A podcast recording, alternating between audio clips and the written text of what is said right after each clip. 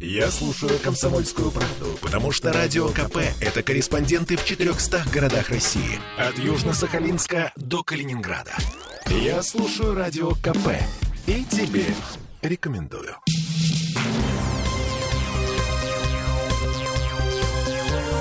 Темы дня.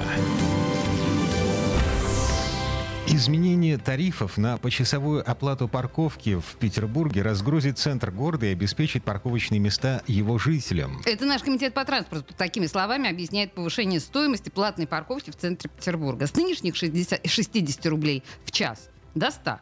Это мы вернулись в студию радио «Комсомольская правда». Я Олеся Крупанина. Я Дмитрий Делинский. И с 1 декабря стоимость часа вырастет в полтора раза. На, даже больше, на 66%. Чего ж так много-то? С этим вопросом звоним автоэксперту Дмитрию Попову. Дмитрий, добрый вечер. Добрый вечер. Слушайте, рост тарифа более чем в полтора раза. Это, это нормально? Ну, если предположить, что у нас длительное время он вообще не рос. То есть вот парковки у нас платные появились в 2015 году. С сентября 2015 года у нас все время предполагалось, что будет 60 рублей. А, более того, накануне, насколько я помню, где-то в начале осени анонсировалось, что рост будет двукратный. Даже, по-моему, называлась цифра 123 рубля. Но все равно эта сумма микроскопична по отношению к тем задачам, которые решает платная парковка раз. И самое главное, по отношению к той цене, которая есть, например, в славном городе Москве. Ой-ой-ой, э, там же в позапрошлом году, по-моему, подсчитали, что платная парковка зарабатывает больше, чем э, премиальная а гостиница. сколько там стоит час? Петербурга? 380 Ну, на час. баррикадной, на баррикадной что-то порядка 400 рублей в час. О, вот я Господи, ездил в зоопарк, станция метро Баррикадная, и доехав до туда, я покрутился, вернулся обратно, значит, в Измайлово, оставил машину на парковке и приехал обратно на метро. Вот. Вот такой вояж. так я понял, вот. что я Мы- не готов смотреть животных за дополнительные полторы тысячи. Смотрите, логика, а, как мне кажется, да, логика, вот решение тех задач, о которых вы говорите, логика очень простая. Окей, я готов смириться с тем, что власти делают все, чтобы пересадить меня на общественный транспорт. Эм, Но сначала, чтобы я бросил машину дома, нужно сделать общественный транспорт удобным. Ой, ну И понятно. уже потом закручивать Ну, это, гайки. это нет. Смотрите, смотрите, я согласен с вами, что э, тут это, это спор по поводу того, что было первично, курица или яйцо. Мне кажется, что эти процессы должны идти параллельно. Хотя, например, к нынешней зоне платной парковки у меня есть вопросы, касающиеся того, что между Маяковской или там площадью Восстания и Чернышевской, это две самые ближние в зоне станции метро.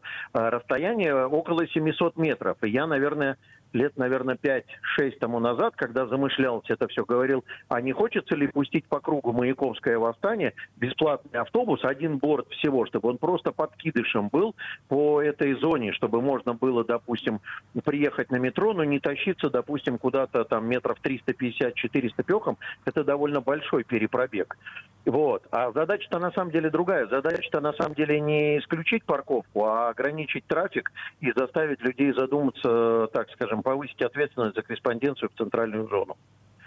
И в этой связи э, было бы гораздо приятнее, если бы власти анонсировали, что у нас управляемый тариф, в том смысле, что, как было изначально задумалось, если запаркованность составляет больше 80%, то тариф, соответственно, повышается. Если запаркованность этого пространства снижается, то тариф, соответственно, снижается. Ну, такая история. Но это же нужно подключать э, какие-то электронные мозги э, вот ко всему этому. А, Спасибо за комплимент моим мозгам. Вот. Но э, раньше меня это говорилось, на самом деле, на самом старте процесса, когда у Центра управления парковками был другой экипаж, об этом говорилось на самом деле. Но этот Такая экипаж снесли в связи с тем, что, эм, ну, как бы Смольный не справился с задачей взимать штрафы с, тех, кто не платит. Не-не-не-не, это все вопросы законодателя. Мы с вами это обсуждали. Смольный э, справился, он пошел по пути, как всегда, соблюдения законодательства, а не уповал на московский опыт нарушать все и вся. Сейчас-то штраф как бы взимается, все хорошо, с банком разобрались, плата взимается, все работает. Более того, я теперь уже даже не критикую систему оплаты. Я опробовал историю с смс-ками, мне очень понравилось с смс-ками. Так сказать, ветеранский способ оплаты без приложения, но очень хорошо работает. Роскошно.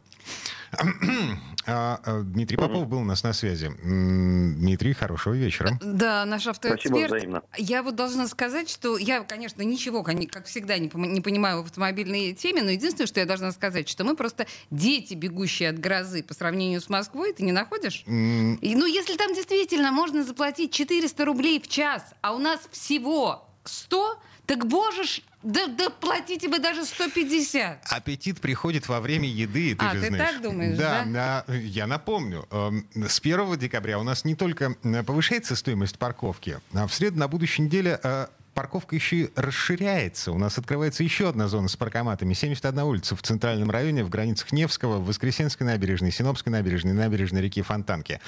Ты понимаешь, это только начало. Ох, ну, может быть, все-таки будет поменьше в конечном итоге машин в центре города. Ну, вот я только на это уповаю.